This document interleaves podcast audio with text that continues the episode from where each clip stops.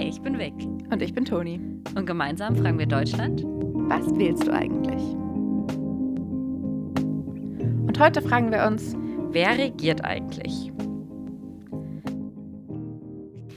Was, wo, wann, wie und wieso wir wählen, haben wir schon geklärt. Wer wählen darf, haben wir auch schon geklärt. Wir waren also schon ziemlich fleißig. Heute wollen wir uns damit beschäftigen, was dann eigentlich danach passiert. Also warum wir eigentlich wählen und wo das alles hinführt. Wer bzw. welche Gruppe an Menschen regiert nach der Bundestagswahl dann unser Land? Und natürlich haben wir euch für ans Ende auch noch ein kleines Begriffsballett vorbereitet, denn auch heute warten große Wörter auf uns, wie zum Beispiel Koalition oder Opposition. Aber fangen wir mal vorne an. Ich glaube, am Anfang gucken wir nochmal, wo das Ganze hinführen soll. Nach den Wahlen sollen wir eine neue Regierung haben. Die Bundesregierung, das haben wir schon mal erwähnt, besteht aus Bundeskanzlerin und Ministerinnen. Der oder die Bundeskanzlerin ist Chef der Regierung und die Ministerinnen sind jeweils in ihrem eigenen Bereich sozusagen der Chef. Das kennen wir wie Minister für Gesundheit oder Minister für Familie oder sonstiges. Zurzeit haben wir 15 Ministerinnen. Das kann aber total nach Legislaturperiode, also nach Wahlperiode, nach Regierung variieren. Ähm, denn der oder die Bundeskanzlerin bestimmt, wie viele Minister wir haben. Aber im Grunde sind es immer ungefähr gleich viel, oder? Der oder die Bundeskanzlerin kann halt beschließen, um ein neues Ministerium zu eröffnen und dann brauchen wir auch neue Minister oder Ministerinnen. Okay, fancy. Die Gruppe aus der oder dem Bundeskanzlerin, doch, ja. ja. wow, der Dativ, Genitiv, keine Ahnung. Also, die Gruppe aus der oder dem Bundeskanzlerin und ähm, den MinisterInnen, die nennen wir das Kabinett. Die Treffen dieses Kabinetts heißen Kabinettssitzungen. Das habt ihr vielleicht auch schon mal gehört. In diesen Sitzungen werden Entscheidungen für ganz Deutschland getroffen. Entsprechend wird hier extrem viel diskutiert. Wenn sich die MinisterInnen über eine Entscheidung nicht einigen können, dann wird abgestimmt. Ist ja immer noch eine Demokratie. Die Bundeskanzlerin oder dann der Bundeskanzler, wir werden sehen, hat als Chef oder Chefin aber das allerletzte Wort. So bestimmt die Bundesregierung mit, welche Politik in Deutschland gemacht wird. So, dann wissen wir jetzt wieder, was quasi das Ziel dieser Wahl ist. Wie wir da hinkommen, wollen wir jetzt als nächstes besprechen. Also, alle haben gewählt, ihr habt hoffentlich auch gewählt. Aber was passiert nach der Wahl? Naja, das allererste, das kennen wir noch ganz gut. Das ging nämlich das letzte Mal, dass wir sowas beobachtet haben, eine Woche oh, in den USA. Das allererste, was passiert nachdem, beziehungsweise noch während die Wahllokale offen haben, ist, dass die Auszählungen beginnen. Die Wahllokale schließen um 18 Uhr. Die Wahlzettel werden aus den Wahluhren geholt. Die Stimmen werden ausgezählt.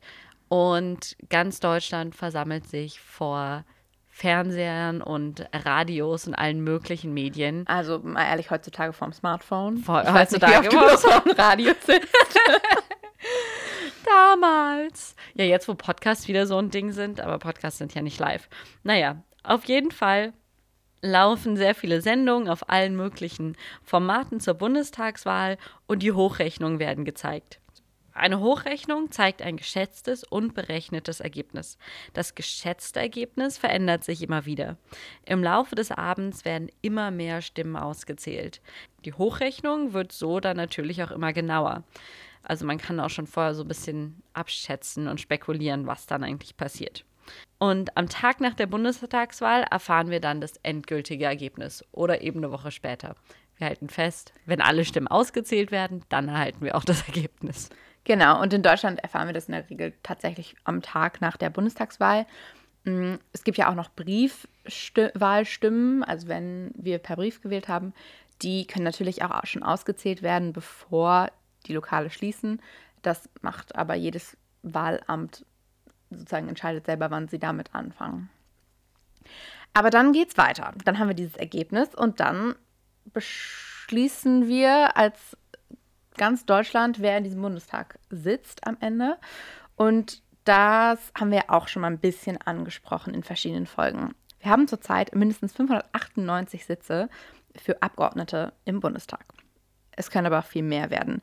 Das sehen wir ja jetzt gerade in unserem derzeitigen Bundestag. Da haben wir 709 Abgeordnete, also 111 Abgeordnete mehr ähm, durch Überhang- und Ausgleichsmandate. Das haben wir in Folge 4 schon mal angesprochen, aber eigentlich ist es so gedacht, dass bei der Bundestagswahl 2021, also dieses Jahr, 299 Abgeordnete durch die Erststimmen im Wahlkreis gewählt und mindestens 299 Abgeordnete über die Zweitstimmen, über die Landeslisten der Partei in den Bundestag kommen. Ja. Da ist aber vielleicht noch was anderes wichtig. Und zwar nicht jede Partei, die irgendwie Stimmen bekommen hat, landet jetzt überhaupt im Bundestag oder bekommt irgendwelche Sitze. Genau, hier kommt die 5%-Hürde ins Spiel. Diese 5%-Hürde greift bei der Zweitstimme und bedeutet, dass wenn mindestens 5% aller Wählenden mit ihrer Zweitstimme eine Partei gewählt haben, die Partei diese Sitze im Bundestag bekommen. Wenn weniger als 5% aller Wählenden diese Partei gewählt haben, dann bekommt die Partei diese Sitze eben nicht. Wir halten fest, die Zweitstimme zählt nur, wenn die Partei von allen Zweitstimmen mindestens 5% bekommen hat. Es gibt aber noch eine Ausnahme. Und zwar, wenn die Partei, also irgendeine Partei, in drei einzelnen Wahlkreisen die meisten Erststimmen, also dreimal das Direktmandat quasi gewonnen hat, dann zählen auch ihre Zweitstimmen. Das heißt, du kannst als Partei auch nur 4% aller Stimmen überall gewinnen, aber drei, mindestens drei Direktmandate, dann bist du quasi auch im Bundestag als Partei. Okay, fancy. Es gibt also immer wieder Loopholes. Genau, und es gibt aber vor allem einen Grund, weil ja, wir können halt nicht so viele Parteien im Bundestag haben. Wir haben ganz, ganz viele verschiedene Parteien in Deutschland, nicht nur diese fünf oder sechs, die wir jetzt gerade in den letzten Legislaturperioden immer gesehen haben. Aber je mehr Parteien im Bundestag sind, desto schwerer können irgendwann die Entscheidungen getroffen werden. Weil mit so vielen kleinen Parteien gibt es auch ganz viele kleine Meinungen. Und klar, die müssen auch alle repräsentiert werden und das ist auch wichtig.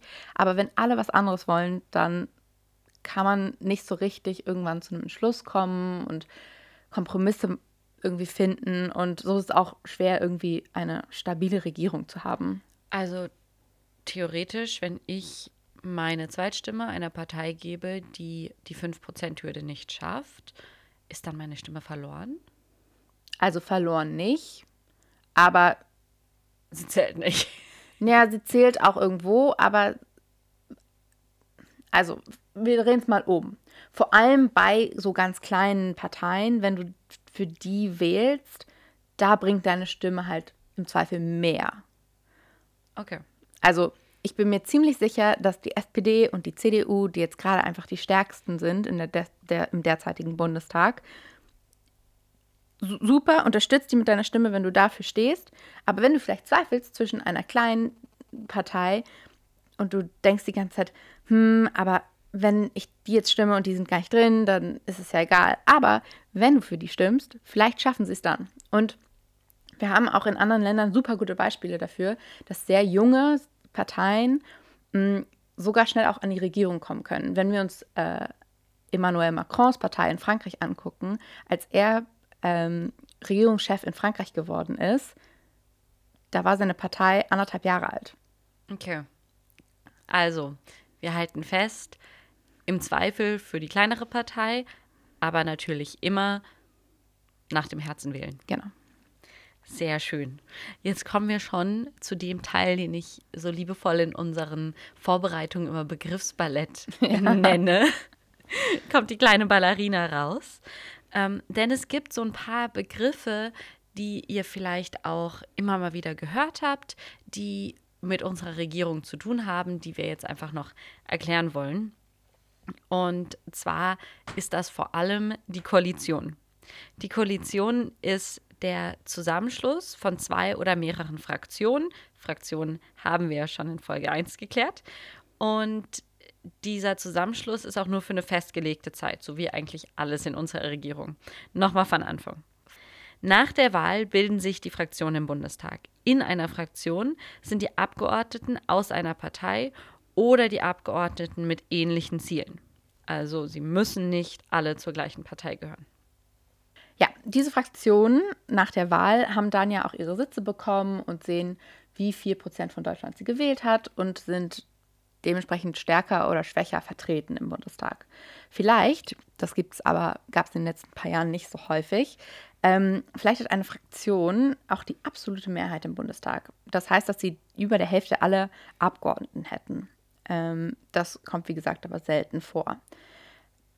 Hätte eine Fraktion eine absolute Mehrheit bekommen, dann hätte sie auch die, bei allen Abstimmungen im Bundestag die Mehrheit. Also dann könnte sie alleine regieren. Aber, weil ich es ja eben schon zweimal, wie ich es eben schon zweimal erwähnt habe, das kommt nicht so oft vor. Und deswegen müssen sich halt Koalitionen bilden. Also, wie Vic eben erklärt hat, dieser Zusammenschluss von zwei oder mehr Fraktionen, damit sie im Zweifel Abstimmungen im Bundestag gewinnen können. Das heißt, wir können damit rechnen, dass es nicht eine Überpartei bzw. eine Überfraktion geben wird, genau. sondern die Politiker miteinander ins Gespräch kommen müssen, die Politikerin. Und tatsächlich ist es so, dass sich, bevor sich die Koalition bildet, die Parteien miteinander verhandeln. Das nennt man dann die Koalitionsverhandlungen. Die passieren, das weiß ich gar nicht, ob die schon vor der Wahl auch Koalitionsverhandlungen heißen. Nein. Denn schon vor der Wahl, habt ihr das vielleicht auch die letzten Jahre so ein bisschen mitbekommen, wird oft spekuliert, beziehungsweise die Journalisten fragen ganz gerne mal die Politiker so, hey, könnten Sie sich vorstellen, eine Koalition mit Partei XYZ zu bilden? Die richtigen Verhandlungen gehen aber wirklich erst nach der Wahl los. Genau, weil das hängt wirklich vom Ergebnis der Wahl ab. Die Partei mit, den, mit dem größten Stimmenanteil, die die stärkste ist im Bundestag, die hat es sozusagen viel leichter, eine Regierungskoalition zu bilden, weil sie dann sozusagen die Wahl hat in allen anderen Parteien, weil sie braucht nur diese Mehrheit von der über der Hälfte der Stimmen, um die Regierung zu bilden. Genau. Und was dann also passiert, wenn die Stimmen alle ausgezählt sind, sind diese Koalitionsverhandlungen. Da diskutieren die Parteien dann, können wir Deutschland überhaupt zusammen regieren? Welche Ziele verfolgen wir dann gemeinsam, wenn wir zusammen regieren? Wer soll dann Kanzler oder Kanzlerin werden? Das steht also nur mit der Wahl noch gar nicht fest. Und aus welchen Parteien sollen die Minister oder Ministerinnen in der Regel kommen? Und wie setzt sich dann also die Regierung zusammen? Genau. Nach diesen Verhandlungen können die Parteien sich dann für oder gegen eine Koalition entscheiden. Also die können auch ganz, ganz lange verhandeln und sagen, hm, nee, doch nicht, ich verhandle noch mal mit jemandem anders. Und wenn sie diesen, äh, diese Koalitionsverhandlungen abgeschlossen haben und sich dafür entschließen, für die Koalition, dann schließen sie auch einen sogenannten Koalitionsvertrag. Und dann regieren sie Deutschland gemeinsam. In der letzten Bundestagswahl, also 2017 oder danach eher gesagt, haben sich CDU, CSU und die SPD zusammengefunden, um diese Koalition zu bilden. Die regieren, so wie wir wissen, Deutschland zurzeit. Genau. Also, wer regieren will, braucht eine absolute Mehrheit. Da es durch unser tolles Parteiensystem unwahrscheinlich ist, dass eine einzelne Partei diese absolute Mehrheit hat, hat dann diese Koalition meistens die absolute Mehrheit. Mehr als die Hälfte der Abgeordneten gehören also zu dieser Koalition. Die Koalition kann dann Abstimmung im Bundestag gewinnen, weil nur wenn du mehr als die Hälfte hast, kannst du dann auch Abstimmung gewinnen. Und die Koalition wird auch die Mehrheit bei der Wahl des Bundeskanzlers oder der Bundeskanzlerin haben. Ich hoffe ja immer noch auf die zweite Frau. Die Koalition bestimmt also, wer dieses Amt dann innehaben wird. Genau, und du hast ja auch jetzt gerade die ganze Zeit gesagt, meistens und kann. Es kann nämlich auch sein, dass es eine Minderheitsregierung gibt. Eine Minderheitsregierung bedeutet, dass die regierende Koalition gar nicht die absolute Mehrheit im Bundestag hat. Das heißt, wenn wir jetzt mal davon ausgehen, dass CDU und CSU, SPD die stärksten Parteien bleiben, aber gemeinsam weniger als 50 Prozent haben, mhm können sie sich trotzdem zu einer Regierung zusammenschließen. Genau, und sie können auch Kanzler oder Kanzlerin stellen. Ähm, und die, also Kanzler oder Kanzlerin kann auch aus dieser, aus, aus einer von diesen Parteien kommen, einer der Kanzler oder Kanzler, äh, Kanzlerkandidaten von einer dieser drei Parteien sein. Ähm, muss es aber nicht. Gut. Aber was passiert denn dann mit allen anderen? Wir haben jetzt gesagt, also egal ob es eine Mehrheits- oder eine Minderheitsregierung gibt, diese Regierung heißt dann, oder dieser regierende Teil der, des Bundestages heißt dann mhm. Koalition. Aber da bleiben ja noch einige übrig. Genau, das ist die Opposition. Okay. Also, die Fraktionen und die fraktionslosen Abgeordneten, die nicht in der Koalition oder der Regierung sind, die nennen wir Opposition. Genau. Opposition bedeutet definiert entgegenstellen ähm, oder entgegengestellt. Dadurch, dass die Fraktionen in der Opposition halt oft andere Meinungen als die Bundesregierung haben, kontrollieren sie so auch die Regierung. Ähm, so kommt es halt auch zu den Debatten und Abstimmungen. Wir haben ja auch alle nicht die gleiche Meinung, deswegen haben wir auch alle verschiedene Parteien gewählt. So kommen die auch alle in, in den Bundestag, aber so zeigen sie auch unsere ganzen Meinungen irgendwie wieder, äh, spiegeln sie wieder. Die Opposition kann genauso wie die Regierung auch neue Lösungen oder Gesetze ähm, vorstellen im Bundestag und stellt so auch immer eine Alternative dar als die Parteien, die jetzt die meisten Stimmen bekommen haben. So können wir halt auch bei der nächsten Wahl dann entscheiden, welche Meinung oder Ideen wir besser fanden, ob wir die Koalition gut fanden ähm, oder ob wir lieber eine von den anderen Parteien, die diesmal in der Opposition waren, wieder oder neu wählen wollen. Wir können, wie gesagt, das wählen, wen wir unterstützen. Das haben wir jetzt auch schon ein paar Mal irgendwie angesprochen, welche Partei oder die kleine oder die große. Ähm, aber wer sich tatsächlich am Ende in der Koalition oder in der Opposition befindet, das können wir wirklich nicht beeinflussen. Ähm, das können leider nur die Fraktionen unter sich verhandeln und dann selbst gucken, wer die Regierung bildet. Äh, wir können sie quasi nur damit unterstützen, die größte Kraft zu werden, wenn wir denen unsere Stimme geben. Spannend. Was heißt, egal was mit meiner Stimme passiert, es trägt zu dem Gesamtbild bei und tut was Gutes. Würde ich so sagen. Deswegen machen wir das ja auch Ganze, das Ganze hier, damit wir irgendwie alle ein bisschen anspornen zum Wählen und euch erklären, dass eure Stimme wirklich was bewirken kann. Egal, ob sie am Ende in der Koalition oder in der Opposition landet. Genau mir kommt die Opposition so ein bisschen vor wie so ein rebellischer Teenager, der sich einfach gegen alles stellt. Das wollte ich jetzt noch mal kurz nachtragen. Ja, aber ohne Opposition ist es halt auch wirklich keine Demokratie mehr, also finde ich. Nee, dann wird ja nicht mehr diskutiert. Also wenn sich alle einig sind, dann ist ja langweilig. Ja. Ja, genau. Cool. Ich bin sehr gespannt, was bei rauskommt. Vielen Dank euch fürs Zuhören und dir fürs Mit mit vorbereiten. Mit erklären. Mit erklären. Naja. Vielen Dank fürs Zuhören. Bis zum nächsten Mal. Das war Was wählst du eigentlich? Mit Vic und Toni. Hast du noch Fragen, Anmerkungen oder Liebesbriefe? Dann schreib uns doch einfach eine E-Mail oder auf Instagram.